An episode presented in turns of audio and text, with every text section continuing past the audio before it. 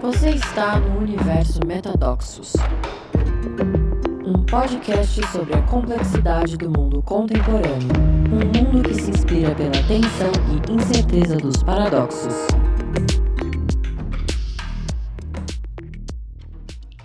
Bem-vindas e bem-vindos a mais um episódio do Metadoxos. Hoje a gente tem aqui a Carol e inesperadamente uma conversa que vai passar por espiritualidade, experiências de pico, estados alterados de, de consciência e as implicações disso na relação com o propósito e na vida.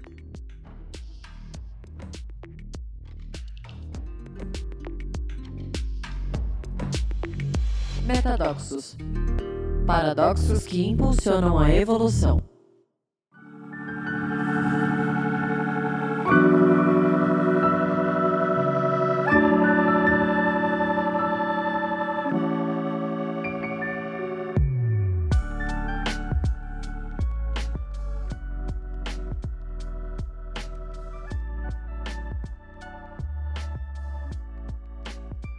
Bem-vinda, Caroline. Um prazer enorme estar com você aqui. Obrigada, Marcelo. Estou bem feliz com o convite. Muito bom. Eu sei já que você fez uma transição de carreira importante, parecida com a que eu fiz, do, da vida executiva para essa vida de, de trabalhar com as organizações, mas deste outro lado. Vai conta um pouquinho, talvez começando da, da tua história de vida, onde você nasceu, os teus pais, como é que você foi fazendo esse alinhavo aí para chegar até aqui.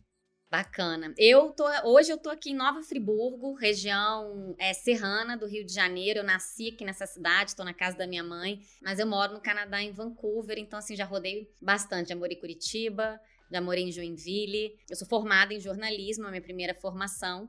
Comecei a trabalhar comunicação corporativa e foi lá em Joinville que eu tive a maior parte da minha carreira, da minha vida mesmo, corporativa, trabalhando é, como relações públicas e buscando é, agregar dentro daquilo que eu conhecia, né? E foi lá, nessa empresa que eu trabalhava, em Braco, que olha que coincidência, que eu li uma reportagem há 12 anos atrás, se eu não me engano, foi em 2012 que eu li isso né, quando você trabalhava ali na Natura falando sobre propósito. E eu lembro da sua fala, porque propósito era uma coisa que me angustiava na época. Eu queria muito descobrir qual era o meu. Eu falava, poxa, as pessoas têm propósito, será que eu não tenho um propósito? Será que isso é para todo mundo, não é só para alguns? Comecei a buscar muito como que eu podia agregar dentro da empresa que eu trabalhava de um jeito diferente, porque eu amo autoconhecimento. E era uma empresa que investia bastante em liderança. E eu conheci o Enneagrama nessa mesma época. E aí eu peguei e foi muito engraçado, porque quando eu conheci o Enneagrama. Com quem que você, com quem que você aprendeu o Enneagrama? Eu fiz com o Urânio Paz. Com o Urânio. Foi com quem eu aprendi também. É, o, o, eu fiz o IPTP com ele, toda a metodologia dele. Aquele IPTP me virou do avesso. Eu fiz muitos cursos com o Urânio, não foi só o IPTP, né? Eu fiz o IPTP, fiz é, o treinamento dele dentro da empresa também, porque ele saía treinando bastantes executivos. Depois eu fiz com outros professores. Fiz com vários no Brasil e fiz também nos Estados Unidos. Então aquilo começou a mexer comigo dentro desse ponto, dessa questão da espiritualidade, né? E aí eu li uma frase tua que você dizia que o teu propósito era levar a espiritualidade para as organizações ou para onde você estivesse, com o que você estivesse trabalhando. E essa questão de levar a espiritualidade mexeu comigo. E eu comecei nessa reflexão. O que, que eu sou boa? Eu me perguntava, né? Eu falava, puxa vida. Até eu chegar a uma conclusão que eu era boa em comunicação, eu demorei. Foi bastante autorreflexão. Aí eu falei, não, eu sou boa em comunicação. Então, eu, então, através da comunicação, eu posso levar, e aí foi um trabalho de Enneagrama que me ajudou a encontrar o restante da frase, né? Levar esperança para as pessoas. Então, eu comecei ainda como jornalista, usar a minha comunicação para levar esperança para as pessoas. Eu não sabia que virar uma terapeuta depois. Então, eu, minha jornada foi assim: de jornalista, eu me tornei uma estudante ali de Enneagrama, apliquei o Enneagrama na minha vida, uma curiosidade, Caroline, que tipo você é? Sou sete. Quase que eu ia falar, eu ia falar que você era, mas aí eu falei, não, não se faz isso. É, ia, ia ficar muita falta de educação e de, e de cuidado aqui da minha parte, mas que le, legal. Boa. E qual que é o teu? Três. É eu ia falar um três também, mas aí não falei nada. a energia, né? A gente sente a energia. É, os, tem muito de energia, mais às vezes até de do que a gente fazer entrevista e conhecer a pessoa, né? Eu sou um sete social. Sete social. É o três, três social também. Eu tive que fazer muito trabalho para desenvolver esse set aí. do ponto de vista emocional, né, para poder me tornar terapeuta, ajudar as pessoas com as dores delas, né? Então você pode imaginar quanto trabalho eu, quanto sete tive que fazer aqui, infância, em traumas e tal, para abrir isso tudo e conseguir transform, me transformar para poder ajudar as pessoas também, né? Que legal. Só para fazer um parênteses aqui para quem está ouvindo a gente e não conhece Enneagrama, provavelmente você que está ouvindo já vai ter anterior a esse episódio da Caroline, vai ter um episódio solo que eu vou falar só do Enneagrama, porque acho que eu não falei do Enneagrama no solo ainda. Então, para as pessoas ouvirem, mas só como uma síntese, né, o Enneagrama é um sistema com evidências de ancestralidade muito importante que foi é, transformado numa abordagem de personalidade em Berkeley pelo Cláudio Naranjo e um grupo de pessoas lá que boa parte deles ainda estão é, liderando e trabalhando com, com Enneagrama é, ele de alguma forma tem esse olhar, ele foi transformado numa abordagem psicológica de tipos de personalidade, mas pessoalmente é, uma, é a que eu mais gosto, porque dado dos vários abordagens de, de, de transformação de, de abordagens para a personalidade, é o único que tem esse caminho, que é o caminho do vício à virtude, né? que te dá esse caminho espiritual, que tem muito a ver com o que o Gurdjieff, que quem trouxe isso para quem, quem reestabeleceu e trouxe o Enneagrama de volta para e que a partir daí foi transformado, falava lá no quarto caminho, né, que é integrar o, o, físico, o emocional e o mental nesse quarto caminho da espiritualidade, que tem a ver com essa história toda que a gente está falando do nosso propósito aqui, que mais do que o tipo, né, da personalidade, a Caroline tipo 7 e o tipo 3 são nove tipos, é, é de te dar um caminho de você não ficar viciado uh, no que construiu a sua personalidade, mas usar isso uma, como uma informação para transformar e se colocar a serviço por um propósito. Então esse é um caminho muito muito legal. Então só para fazer um parênteses aqui para quem está ouvindo a gente, quem tiver curiosidade vai ouvir lá o, o, episódio solo que eu vou falar mais disso. Ou tem várias pesquisas, tem muito conteúdo na internet. Mas eu acho que acho que a curiosidade talvez maior agora que eu queria explorar contigo, Caroline, é na medida que você Estava lá na organização, sentiu incômodo, teve acesso ao, ao, ao Enneagrama, ouviu a minha frase, talvez você possa dar um pouco da característica do tipo 7 no seu vício, né? Qual foi o mergulho que você fez de transformação pessoal e, e que te construiu esse caminho de formação e de terapeuta, né? Para dar um pouco para as pessoas essa perspectiva de jornada, por onde você passou para você chegar até agora. Marcelo, assim, a minha jornada, é, é, todo mundo é muito individual. E eu vou contar uma história bem peculiar. Mas o que aconteceu comigo foi o seguinte: a minha jornada ela foi tão intensa que eu entrei numa coisa chamada crise psicoespiritual. Não sei se você já ouviu. Emergência espiritual. Sim. Do, do Groff e tudo, tudo mais. Eu cheguei a ter uma crise psicoespiritual de transformação muito profunda, muito profunda mesmo. Foi uma crise muito difícil. Eu fiquei em estados não ordinários de consciência por oito meses, sem parar. Oito meses? 256 dias. Uau! Essa história eu vou contar num livro. 256 dias, fez uma pausa e disparou de novo. O que, que gatilhou? É aí que eu queria trazer. O que, que engatilhou? Eu vinha com uma angústia existencial de busca de propósito. Era isso que estava começando a acontecer em 2012, foi quando eu até encontrei, não por acaso, a tua frase. Em 2013, eu já fazia muita meditação, fazia bastante respiração, vários tipos de respirações, é, visualizações, porque eu fazia parte de um sistema, tá? Um sistema religioso que treinava bastante é, essas questões de parapsicologia, de exercícios de clare, isso antes do Enneagrama. Clarividência, telepatia. Só que eu não sabia naquela época que eu tenho uma condição chamada sobreexcitabilidade, que eu respondo a estímulo de um jeito muito intenso. Então a meditação ela funciona muito para mim. Respiração ela tem muito impacto em mim. Eu não sabia e eu fazia aquilo com frequência. Eu fazia já fazia uns cinco anos. Fazia hiperventilação? Eu também hiperventilo. Se eu fizer 15 minutos de respiração holotrópica, por exemplo, eu hiperventilo. É. Uhum. Mas na época eu não fazia esse tipo de respiração, eram outras, né? E aí eu fiz, é, percorri esse caminho ali. O que aconteceu foi, juntou isso tudo junto com sofrimento emocional. Então, eu sofri um preconceito, aquilo mexeu num negócio aqui que a gente chama de coex, que é como se fosse, de acordo com a linha do Groff, o psiquiatra, é como se fosse ele pegou um nódulo de coisas, de dores passadas ou de vidas passadas, o que quer que seja, e eu tive uma resposta muito over. O que, que foi essa resposta over? Juntou todo aquele treinamento, junto com uma dor emocional, e eu tive uma experiência fora do corpo. Eu tive uma experiência mística muito profunda. Então, me vi saindo do corpo, me vi de cima. Foram várias coisas que aconteceram. E essa experiência, que foi muito profunda, essa primeira, desencadeou todas as outras. Então, eu fiquei nesse estado mental de que eu tô aqui, mas não tô aqui, tô em outro lugar, por muito tempo. Só que o que aconteceu foi que no meio, no início da crise, eu conheci o urânio.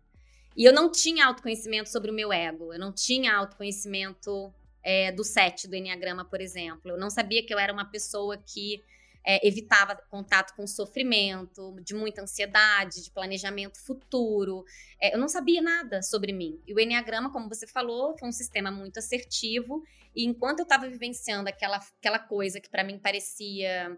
Eu sabia que era espiritual, mas tinha, podia, podia ter outras coisas do set ali.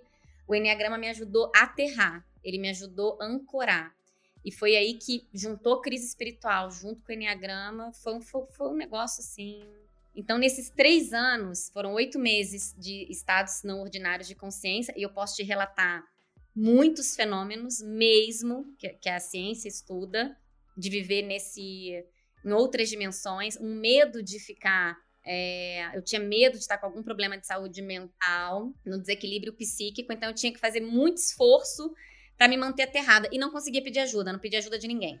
Se você não suportar, vamos explorar isso, porque eu acho que pode ajudar muita gente, né, que de alguma forma encosta nesses lugares e não tem recurso, né?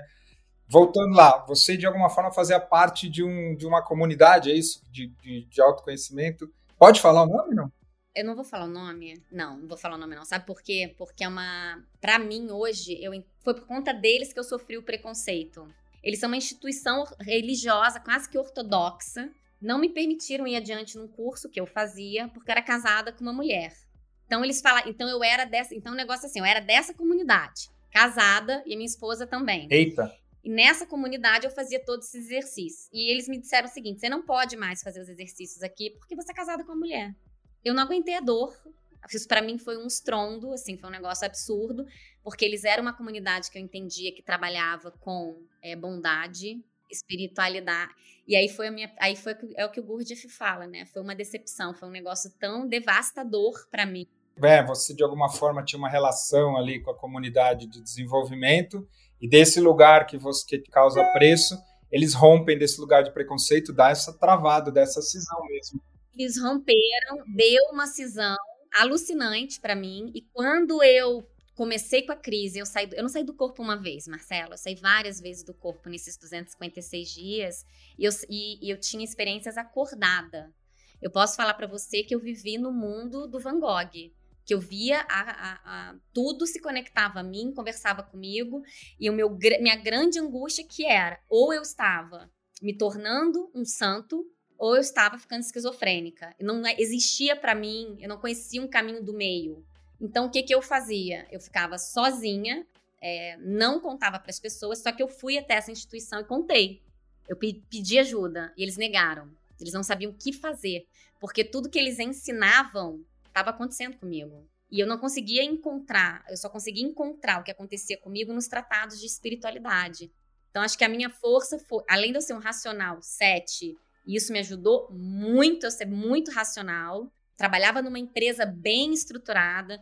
E o que aconteceu é que eu estava na Embraco, passando por tudo isso, e eu, foram os meus três anos mais produtivos dentro da empresa. Uhum. Você conseguia, nesses oito meses, você conseguia funcionar no dia a dia?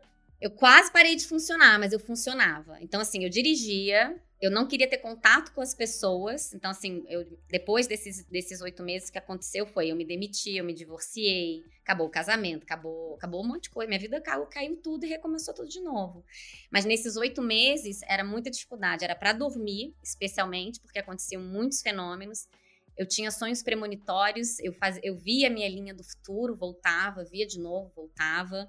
Teve um dia que eu acordei e vi meu quarto todo violeta, imersa numa energia da compaixão, assim, alucinante. E, e queria perdoar todos os seres. Então, os meus. E aí começou a vir trauma, repressão, um monte de coisas de infância começou a surgir. Eu ia fazendo a cura daquilo ali, mas sem ajuda nenhuma. O que, que me ajudou? Acreditar que eu estava sendo guiada por algo espiritual. Então eu tinha guia, esse universo estava me guiando. Eu tenho cenas assim que eu te conto que eu não sei como eu atravessava uma rua. Uhum. Por exemplo, Porque eu ficava num estado tão alterado que é como que eu posso te dizer? Eu não sou, nunca usei nenhuma substância, principalmente naquela época, de alteração de consciência. Estava acontecendo espontaneamente comigo.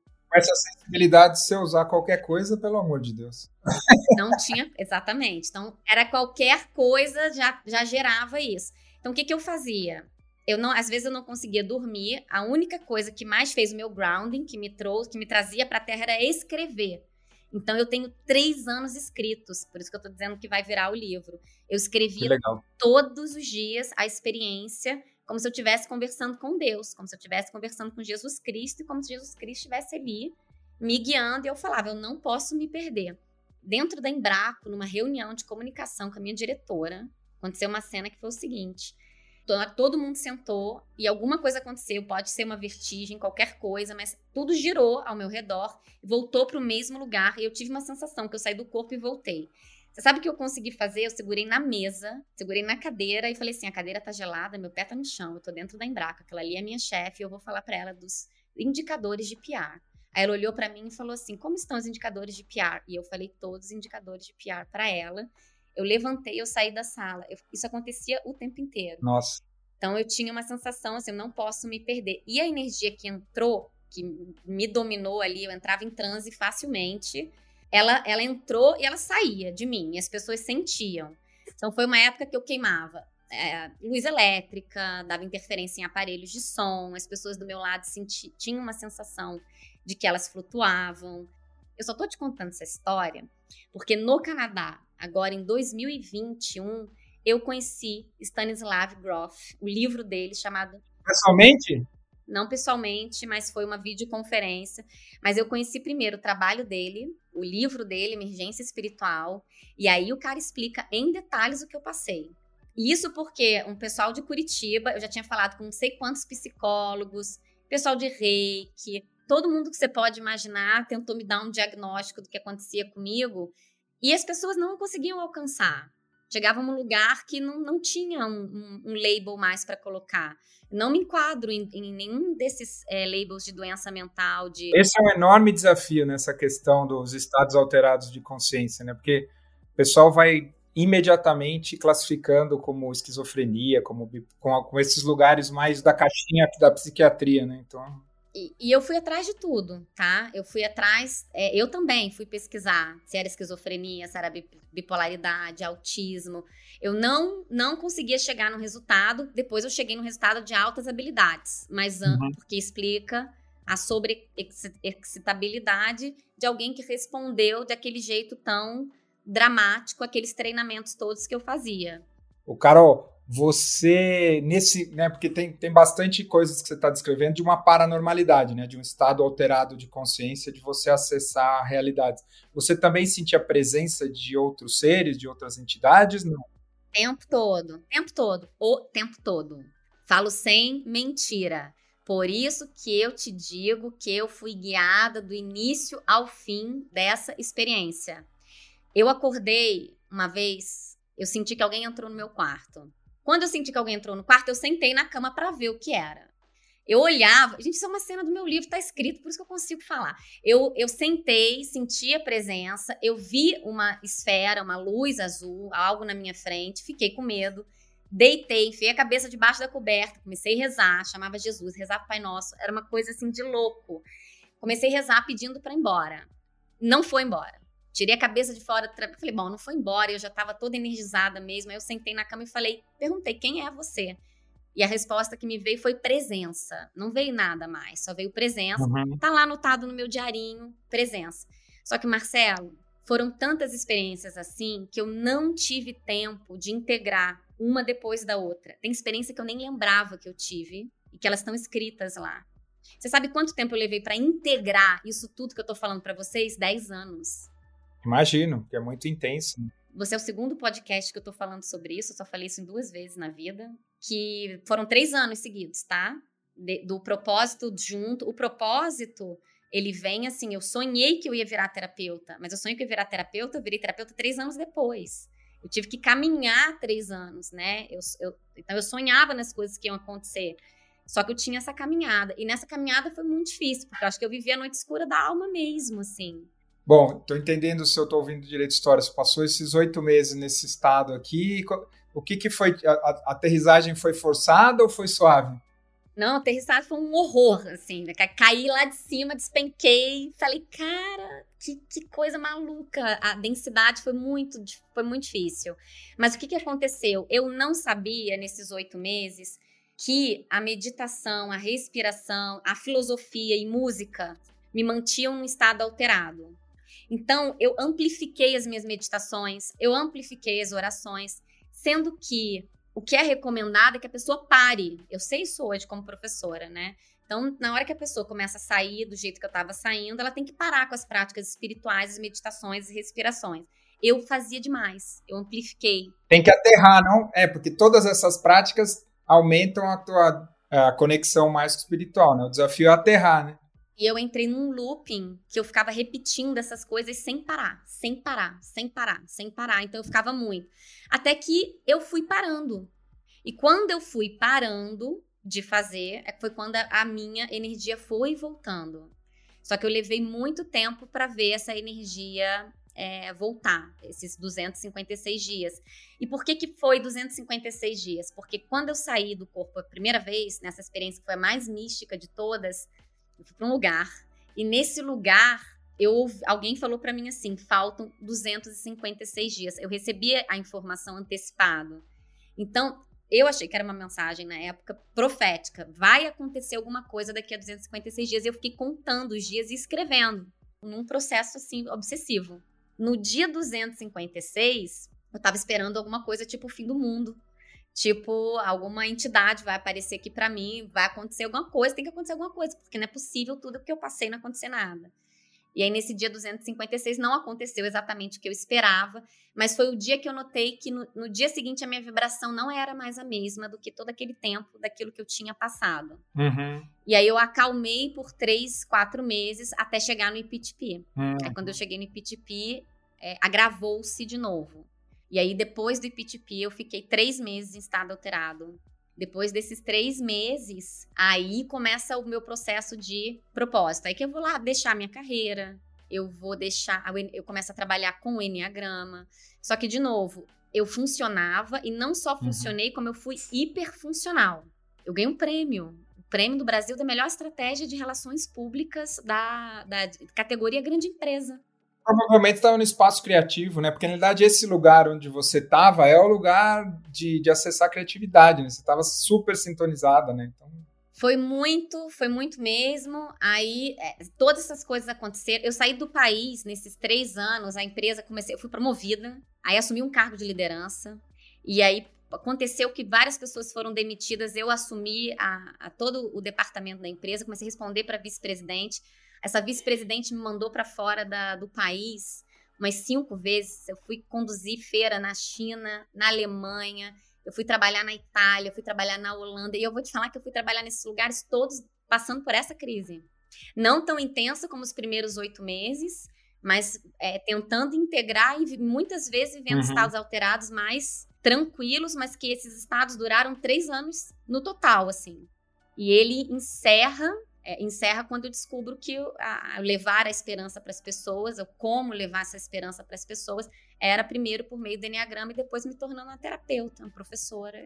E aí, aí, aí hoje, se você te perguntar, eu não abro mais daquela forma, é tudo bem cauteloso. A meditação é bem cautelosa. Se eu estou escrevendo um livro, eu não posso meditar ao mesmo tempo. Se eu for fazer respiração holotrópica, eu tenho que cuidar com a minha alimentação. Então hoje eu já sei como fazer, né, para não sair tanto.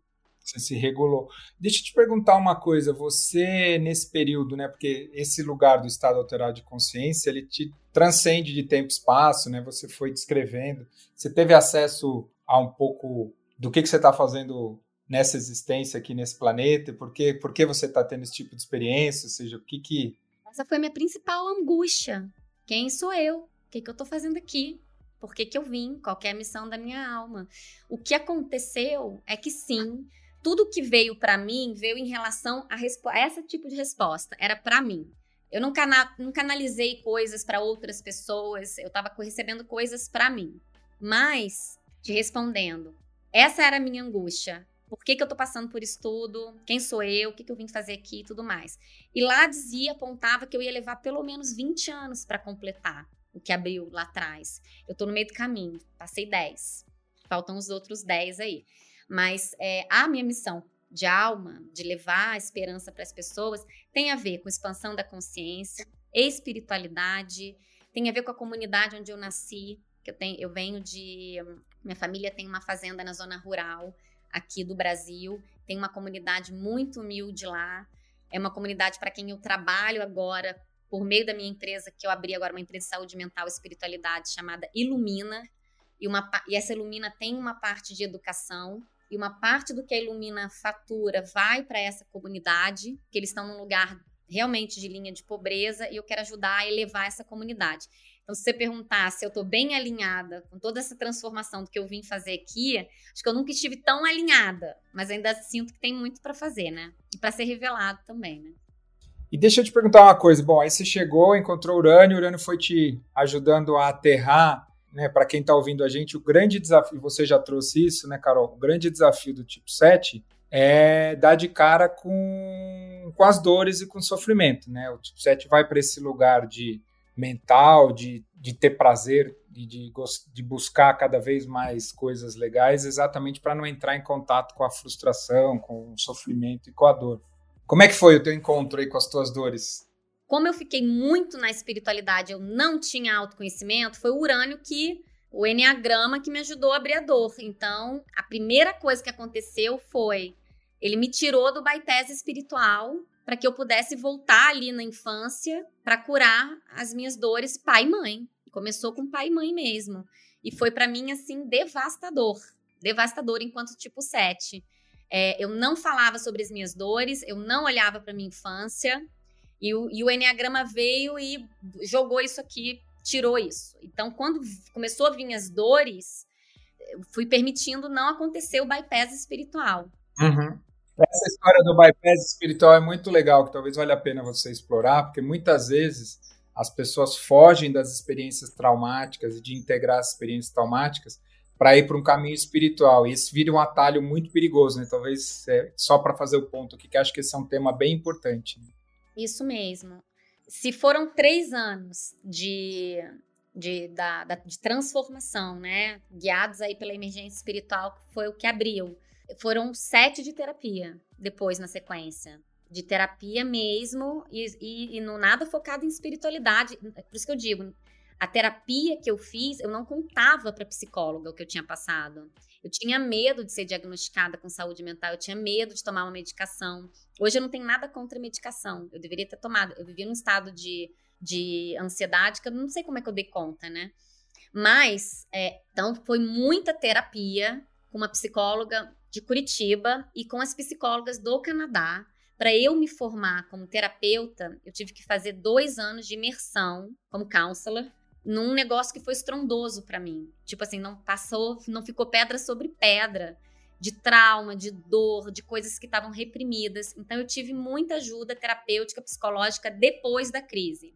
Mas eu não falava da crise, eu não conseguia. Então, se você for olhar as minhas entrevistas, é, tudo que eu participava para trás, todas as palestras, eu não cito isso. Imagina eu falar de, de, de dimensão, Jesus Cristo, Arcanjo Miguel, ancorei aqui, fiz não sei o quê. Nunca trouxe isso em 10 anos. Né? Se você for ver as minhas aulas da PUC, que o Pedro faz, não tem isso da, da PUC é, digital. Da Unicesumar, não tem essa história. Que tem, sou eu ensinando como lidar com luto, com emoções, com traumas. Isso que eu tô contando é super novo mesmo. Quem sabe dessa história? Quem estava comigo lá atrás, então minha ex-esposa, que conforme os fenômenos iam acontecendo, como eu tive esse background de paranormalidade, de estudos de fenômenos paranormais, eu sentava e falava: Ah, então tá bom, isso que eu tô tendo é desdobramento, é projeção da consciência, eu tô levantando do corpo, conforme eu vi nos estudos. Então eu, não, então eu não ficava horrorizada, eu tinha um conhecimento. E a minha ex-esposa tinha esse conhecimento também. Então eu falava para ela sair do corpo, ela falava: Meu Deus, e para onde você foi? Era tratado entre nós duas com naturalidade. Minha melhor amiga, ela sabia, ela ficava preocupada, ela falava: tem alguma coisa estranha acontecendo com você. Onde foi que as pessoas começaram a notar que tinha alguma coisa errada. Foi um ano depois, em 2014, que eu saí do IPTP, conheci o Amit Goswami, o físico quântico, e eu postei uma foto na internet abraçada com ele, falando que eu, do, da minha linha futura. Eu estava falando um monte de coisa assim, que é, eu me via no futuro fazendo isso, isso e aquilo, que o Amit ia estar tá lá, que não sei o que, que ia acontecer isso, ia acontecer aquilo. Aí nisso minha avó me ligou e falou: Você não tá bem. Você não tá bem, tem alguma coisa acontecendo com você. Por que, que você tá abraçada com esse cara? Quem que é esse cara? Eu falei: Isso é um físico quântico. Mas o que que tá acontecendo? Vó, o que tá acontecendo é que eu vou levar esperança para as pessoas, não sei o quê. Então você começa a ver que eu fui deixando algumas pistas, algumas coisas. se você voltar lá atrás, for ver minhas redes sociais, por exemplo, estava claro que tinha alguma coisa acontecendo para quem me conhecia, mas eu não conseguia dizer, porque eu não sabia direito. Eu só achava que o universo tinha uma missão para mim e que eu tinha que seguir com aquilo. E eu ia. E agora é que eu tô começando a falar, que eu tô começando a escrever, porque eu, encontrei o termo emergência espiritual. E aí o que as pessoas falam, Marcelo, podem tentar dar o nome que quiserem. O nome que, que fez sentido para mim, que me ajudou a entender a história, foi emergência espiritual. E a emergência espiritual tem muitas frentes. Você tem emergência espiritual, por exemplo, quando sobe a Kundalini, iniciação xamânica, a minha emergência espiritual foi de crise de abertura psíquica. Quando eu falo que abriu todos os fenômenos, eu tô falando de todos. Era clarividência, era telepatia. Eu me tornei uma pessoa clara e senciente, que sentia a emoção das pessoas naquele, naquele período. Eu acessei muitas dores coletivas. O, o urânio me ajudou a fechar o coração ali, o chakra cardíaco, para não acessar tantas dores como eu acessava. Hoje eu tenho assistência de um psicólogo transpessoal, o cara que fez o prefácio do meu livro trabalha com esse tipo de. é um filósofo, trabalha com psicologia transpessoal, entende de fenômenos, é, estuda para ciências. Então, mais essa, essas pessoas com esses outros tipos de conhecimento, outros tipos de inteligência, foram me ajudando a estruturar um pouco do que foi que aconteceu comigo. Inclusive, chegou uma hora que a minha psicóloga foi me transferindo para uma outra pessoa que tivesse mais é, experiência, tanto em altas habilidades quanto em espiritualidade, uhum. para poder eu entender como que eu funciono e como que eu tenho que funcionar hoje quando eu tiver, por exemplo, apresentando o Congresso Internacional de Felicidade, como que eu vou lidar com as energias todas. Então isso tudo é bem trabalhado antes, mas não é falado, mas é o que eu trabalho antes mesmo. Eu, eu vi que você acabou fazendo uma formação somática, uma formação em trauma, né?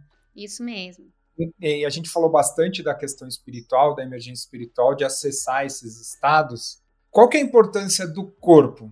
E qual é a importância da questão somática? E o papel que o trauma pode desempenhar em, nessas, nesses desvios, Carol? É essa inteligência integrativa. A gente é uma coisa só, não está separado. Então eu tenho meu corpo físico, um corpo emocional, meu corpo espiritual, tem todas essas, essas energias juntas. E quando a gente está falando de o trauma, por exemplo, ele pode levar uma pessoa a ter uma crise psicoespiritual. A hora do parto pode ser um momento desse, por exemplo, também, né? Então, o que, o que me ajudou foi, como eu sou uma pessoa muito racional, eu acabo tendo dificuldade de acessar esse campo emocional. Só que eu tenho uma alta sensibilidade, então isso tudo vai ficando aqui comigo. Onde que eu consigo expressar tudo que fica armazenado no meu, no meu corpo. É quando eu faço trabalho respiratório. Quando eu faço trabalho respiratório, quando eu entro para fazer um trabalho no corpo, e aí tem, tem, tem várias linhas. A somática me ajuda muito, porque eu não preciso falar só sobre o trauma. Eu gosto da terapia falada, mas eu não preciso falar sobre o trauma. Eu uso técnicas de visualização, de imaginação, eu uso uma série de técnicas que não tem exatamente a ver com aquilo que aconteceu comigo, mas que me ajuda a expressar a emoção me ajuda a chorar, colocar para fora tudo aquilo que vem e fica armazenado aqui comigo. No trauma, isso é muito útil, porque às vezes a mente não quer que você volte lá atrás naquelas dores. Então, às vezes não precisa voltar, mas o teu corpo encontra um caminho para te ajudar a manifestar, né? Muito daquilo que ficou guardado através do choro. Eu gosto muito do choro, do grito, a expressão da raiva. Uhum. Muito legal. E você, você hoje trabalha quando você faz o teu counseling, né? O Quais foram as formações que você foi fazendo? Porque de alguma forma você foi se trabalhando, que talvez essa seja a grande formação, né?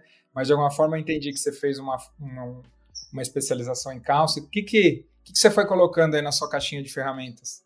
Então vamos lá, eu era mundo corporativo e tudo que eu investia era em MBA, marketing, estudar inglês, projetos complexos, era isso. Veio o Enneagrama e eu falei, olha que legal, comecei a usar para mim. Comecei a aplicar o Enneagrama em mim. Quando eu vi, eu estava aplicando Enneagrama nos trainees da empresa, nos jovens aprendizes, nos executivos, voluntariamente, porque eu gostava. Eu entendi que o Enneagrama ajudava em competências de liderança, em comunicação. Só que depois disso, quando eu comecei a trabalhar com Enneagrama, antes mesmo de ter formação em coach como terapeuta, eu comecei a ver que eu ia até um lugar com as pessoas, mas que eu queria dava para aprofundar mais. E aí eu comecei a trazer outras formações. O counseling que eu fiz foi numa universidade, num college privado no Canadá, que tem uma abordagem humanista, trauma informed, que traz uma visão linda, linda, é focada em empatia, em compaixão. Que legal. E ali eu consegui fazer o meu próprio trabalho terapêutico e treinar todas aquelas terapias que eu aprendi nas, aprendia nas pessoas. Então, hoje eu trabalho terapia cognitiva comportamental, que tem evidência em ciência, é uma das mais é, fortes para a gente trabalhar com trauma, por exemplo. Trabalho com a terapia dialética comportamental para regulação emocional, com a terapia narrativa, incluí o Enneagrama nas minhas sessões de counseling. A minha abordagem é mental, emocional, física e espiritual para o cliente que quer trazer emergência, que quer, que quer trazer abordagem espiritual, né? Porque eu respeito, é, eu posso ir com ele até um ponto, mas se ele quiser ir mais, a gente vai mais.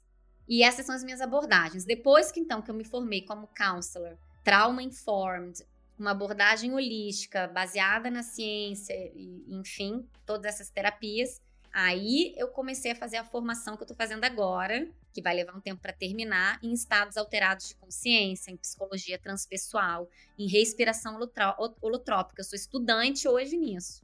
Que legal. E hoje o teu trabalho é o que hoje, Carol? Eu sou terapeuta. Eu só trabalho ajudando as pessoas num a um a um. Hoje é, é num a um na minha clínica que é virtual, atendo brasileiros no Canadá, imigrantes em outros lugares do mundo, alguns do Brasil também. Faço as aulas que para o Brasil de EAD, né, é, à distância, então ensino inteligência emocional é, e facilito grupos, sou facilitadora de grupos. E lá no Canadá, em Vancouver, eu, eu sou cofundadora de um círculo de mulheres também, chamado Wholehearted. Terapeuta voluntária em algumas ONGs, eu trabalhei lá. Mas, né, terapia no um a um. Mas sempre trabalhei com grupos, Marcelo. Como é que foi essa decisão de ir para o Canadá, Carol? O Canadá, é, o Canadá estava na linha também, na linha da minha vida aí. O Canadá, eu estava saindo, passei os três anos saindo da crise ali. E assim que eu saí, veio a Júlia, que é a minha nova esposa, e a Júlia morava no Canadá. É, foi por causa dela, foi um fui por amor. E nessa de fui por amor, eu acabei me tornando terapeuta no Canadá, né? Eu trabalhava com Enneagrama no Brasil, mas me tornei terapeuta no Canadá. Mas foi assim o Canadá veio, ela já estava lá. E eu estava no Brasil. A gente se conhecia porque nós duas tínhamos trabalhado na mesma empresa e aí a gente se conectou ali em algum momento e deu um ano de relacionamento, eu fui. E depois de um tempo nós nos casamos, estou lá há sete anos. Vamos ter uma filha agora. Ah, que bom. Quem que vai ter, você ou a Júlia? A Júlia, ela tá grávida de quatro meses, da Helena. Ah, parabéns, Obrigada. que legal, parabéns, muito legal. Obrigada. Muito bom. A homossexualidade foi um tema para você, desafiador, além do que obviamente você já contou do preconceito, mas nesse caldo todo, é, como é que foi orient essa orientação ao longo da vida? Foi, foi sim. Eu, veja, eu vim, por sorte, eu não nasci numa família repressora, nasci numa família tradicional, conservadora, católica, mas nunca foi uma família repressora, foi uma família muito amorosa. Mas com 20 anos de idade, quando eu me descobri gay, lésbica, é, eu tinha vergonha, eu não contava isso para as pessoas, né? Tinha, eu tinha medo de hum, não dar orgulho pro meu pai. Então eu guardei aquilo para mim é, como um segredo ah, por uns cinco anos seguidos, até que comecei a contar para minha mãe, comecei a contar pai, para família, fui contando para as pessoas e as pessoas foram é, recebendo aquilo com uma surpresa, né? Porque veja bem, não tinha o perfil, abre aspas. É, então foram recebendo com surpresa, mas foram recebendo com muito amor. E isso me ajudou a ir ficando cada vez mais forte. Mas quando eu entrei numa abre aspas, escola de filosofia, que depois eu entendi que não era uma escola de filosofia, era um sistema religioso, e, e eu sofri preconceito lá dentro, essa foi a maior e talvez única cena de preconceito mais gritante que eu tive em toda a minha vida. Eu não sofri preconceito de nenhum executivo na empresa que eu trabalhava. Uma empresa só de homens, engenheiros, era 90% da empresa era formada de homens, eles me tratavam muito respeito e foi dentro desse, dessa escola mesmo que veio é, a grande parte do preconceito. Uma vez que eu superei isso por um caminho de autoaceitação, que foi uma das coisas que veio pós, pós a minha trans, momento de transformação ali também, aí, aí eu comecei a agir com muita naturalidade. O Canadá é um país muito diverso, então não, não, não foi um grande tabu, não, mas foi basicamente essa história. Então, hoje a minha família toda, isso é, isso é um tema muito tranquilo para minha família, então eu tenho essa sorte, né? Mas eu ajudo muitas pessoas que não têm a mesma história que eu também, né? Então, eu trabalho com muitas pessoas e ajudo muitas pessoas que estão enfrentando preconceitos por aí. Muito legal. E talvez é, queria explorar um pouco com você. A gente está vivendo um momento desafiador no, no planeta, né, Carol? Eu facilito grupos há 20 anos, né? E pela primeira vez nos últimos dois, três anos, todos nos últimos, principalmente pós-Covid, todos os grupos que eu facilito tem alguém com um quadro de pânico, de ansiedade, é, num, num, nível que eu não é, que eu tinha desconhecido assim, né? Tem um ponto importante da tua fala que você teve dificuldade de pedir ajuda, né? Para pessoas que ou estão vivendo quadros psíquicos mais desafiadores ou até de emergência espiritual, o que, que você diria? Assim, o que, que você diz, né? Porque provavelmente muita gente procura, mas para quem vai estar tá ouvindo esse podcast aqui, qual que, que, que você diria? Tem que encontrar as pessoas de confiança. A primeira coisa tem que, tem que compartilhar e tem que pedir ajuda. Eu atendo muitas pessoas com síndrome do pânico. Muitas, Marcelo, com crise de ansiedade. É, normalmente, o, o quem ajuda essas pessoas é o cônjuge quando essa pessoa tem um parceiro, uma parceira, quando é casado e tudo mais. Só que muitas vezes o parceiro e a parceira não sabem como ajudar, não sabe o que fazer na hora que a pessoa não está conseguindo respirar, na hora que a pessoa está se batendo, na hora que o coração da pessoa está disparado. Então as pessoas chamam a emergência, vão pelo menos lá em Vancouver, 911 leva a pessoa com síndrome do pânico para o hospital, aí descobre que, que era síndrome do pânico, que era uma crise de ansiedade, aí a pessoa volta para casa, mas parece que ela está tendo um infarto. Então, o que acontece é, temos que tirar o tabu desses estados psíquicos, né? Tem muita questão ainda com saúde mental que a gente precisa avançar. Então, as pessoas sabem o seguinte: elas sabem que se elas quebram um braço, elas têm que buscar um ortopedista. Se elas têm câncer, é, é, gostando ou não do tipo de tratamento, elas precisam passar por uma quimioterapia. Agora, quando elas vêm com depressão, quando elas vêm com ansiedade, elas acham que elas não têm que fazer nada que elas têm que ser forte, que elas têm que superar sozinha, que isso é mimimi. E é isso que atrapalha a, a ajuda a chegar até essas pessoas. Ansiedade é uma doença, a depressão é uma doença da mente. Isso tudo vai se agravando ao longo do tempo. O Brasil é um país que as pessoas têm uma carga horária de trabalho insana. É um país que vem de uma cultura escravocrata. Não é à toa que ele está no, no topo dos países mais ansiosos do mundo.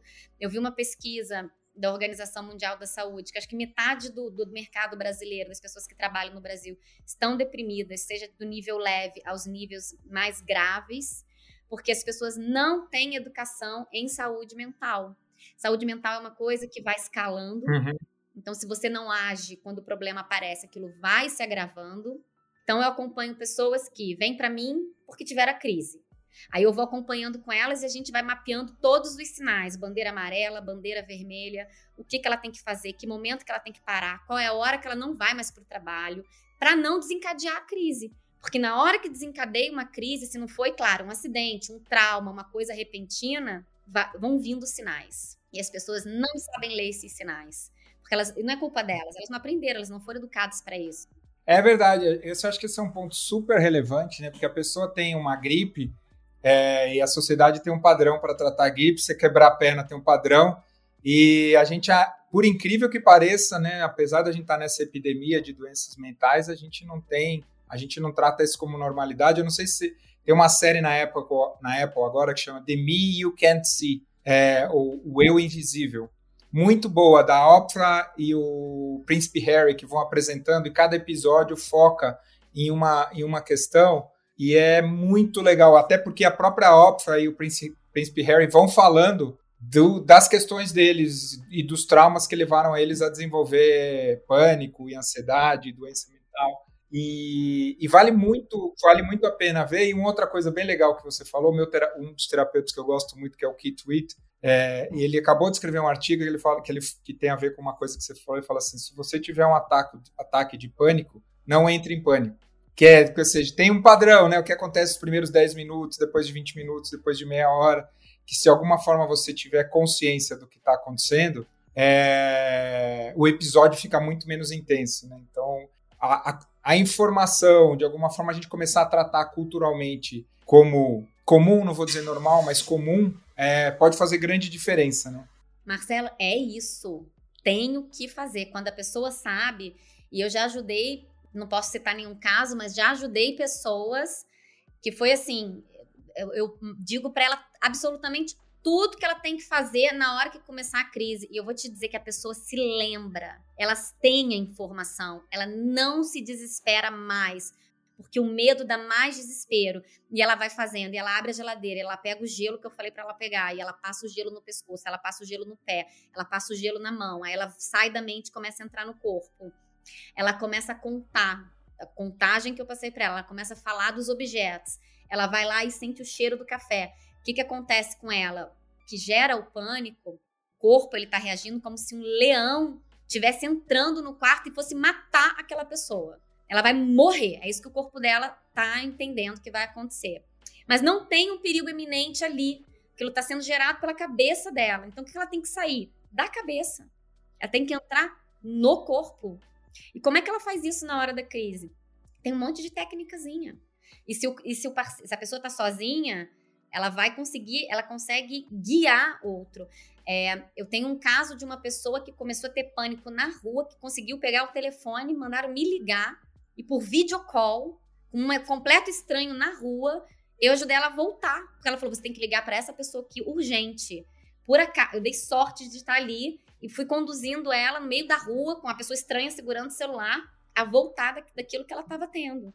E aí, quando a pessoa volta, o que, que acontece? Ela volta, ela começa a se acalmar, ela tem que distrair a cabeça, fazer uma outra coisa, e é provável que ela tenha uma outra crise na sequência.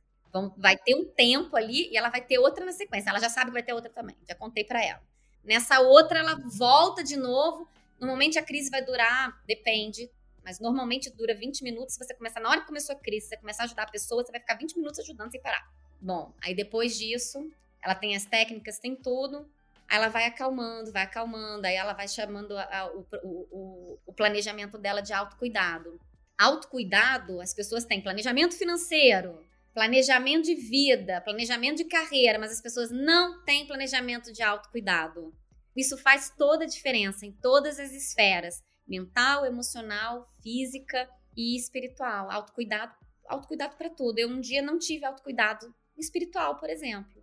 E aí, conforme a gente tem um plano para isso, a gente vai conseguindo se manter saudável num mundo que está muito difícil de se viver. O que, que você tem experimentado para ajudar? Porque eu acho que a gente coletivamente não conseguiu viver o luto da pandemia, né? De, de lidar com as perdas e a gente geracionalmente eu não sei qual vai ser a implicação no longo prazo das milhões de mortes que a gente não conseguiu processar. E, e agora a gente está vendo isso, né? A gente vê as imagens vão entrando e a gente meio que vai se anestesiando. Então, como se manter sóbrio? Marcelo, é, que pergunta boa, né? Ainda mais sobriedade. Tem três coisas, três princípios que eu levo para minha vida e é o que eu trabalho com os meus alunos, com os meus clientes. São três coisas: aceitação, uma aceitação para transformar, não é a resignação, não fazer nada, não agir, é normalizar e validar. Então, vamos lá. O aceitar é assim. Eu tô nesse. Esse mundo tem guerra, esse mundo tem problema desde que o mundo é mundo. A gente passou pela pandemia, pela guerra da Ucrânia, aí você volta um pouco mais. A gente passou pela Guerra Fria, a gente passou por genocídios, a gente passou pela Segunda Guerra, Terceira Guerra, pelo Holocausto. Terceira Guerra, não. Primeira, Segunda, Holocausto. Aí a gente vai chegar lá, vai passar para a escravidão, vai chegar lá atrás na crucificação e vai. O mundo é assim. Então, como é que a gente faz com os recursos que a gente tem hoje? A gente consegue ter um pouco de sobriedade. Eu acredito que é mudando de posição entre eu paro de ter esperança que alguém vai fazer alguma coisa fora e eu me torno a esperança. Eu sou a esperança para alguém que está aqui do meu lado, a esperança de afeto, a esperança de amor no mundo do ódio, a esperança de paz no mundo da guerra. E isso para minha saúde mental, para minha sobriedade tem grande impacto. Eu, Carol, não tenho influência sobre a, a guerra, da guerra que está acontecendo agora no Oriente Médio. Talvez espiritualmente eu possa fazer minhas orações mas eu não tenho uma influência. Eu tenho uma influência aonde? Na minha comunidade, aqui do meu lado, aquela moça que tá ali que eu descobri esses dias aqui na rua, que é praticamente minha vizinha, que tá passando necessidade com cinco crianças dentro, eu posso ali ajudá-la. Então eu tô sempre numa num lugar de que tem algo que eu posso fazer. Isso me mantém sã. Eu, se eu entrar na loucura coletiva do todo, eu me sinto impotente. Eu não tenho como lidar com. Eu me sinto impotente o tempo inteiro. A diferença de hoje, porque as pessoas viviam lá atrás, é que você sabia os problemas que estavam acontecendo com seu vizinho. Só que com internet, com TV, com tudo que a gente tem, você sabe o que está acontecendo em todos os lugares do mundo. Então você se sente muito pequeno diante do problema. Então uma das coisas que eu faço é não tentar, não entrar no problema e não, não, não tentar não ser absorvida por esse problema, não me alimentar desse problema e atuar com a minha realidade no aqui agora, no que eu posso fazer com aquilo que está do meu lado. Normalizar é no sentido de todo mundo sente dor, todo mundo quer ser amado, todo mundo tem uma dificuldade. E além dessa de normalidade, é você validar que aquela dor da pessoa, e isso porque eu falo que empatia é uma porta de entrada para compaixão. Você validar que, o que ela está sentindo. As pessoas não se ouvem mais e todo mundo acha que tem a resposta para tudo, né? Então você fala para mim assim: "Ah, eu tô muito angustiado hoje porque hum, qualquer coisa que seja". A gente fala: ah, "Para que tá angustiado? Imagina". Não, você tem que dizer: "É, eu entendo, eu entendo que você tá angustiado, isso é angustiante mesmo". Então você valida. Então quando você valida a dor da pessoa, a gente normaliza é, aquilo que está acontecendo como humano e a gente entende qual esse contexto é esse contexto, isso traz acaba trazendo alívio emocional e sobriedade porque a gente sai de uma situação de impotência para uma aceitação. Então, eu aceito que isso acontece, eu aceito que as coisas são assim. A realidade tem sempre dois lados. É, dois, um de guerra e outro de muita gente ajudando, de muita gente contribuindo, de muita gente trazendo paz. E a gente vai trabalhando de um jeito mais maduro com as coisas que vão, que vão acontecendo. Muito legal, Carol. Adorei. Muito bom. Nossa, que conversa boa.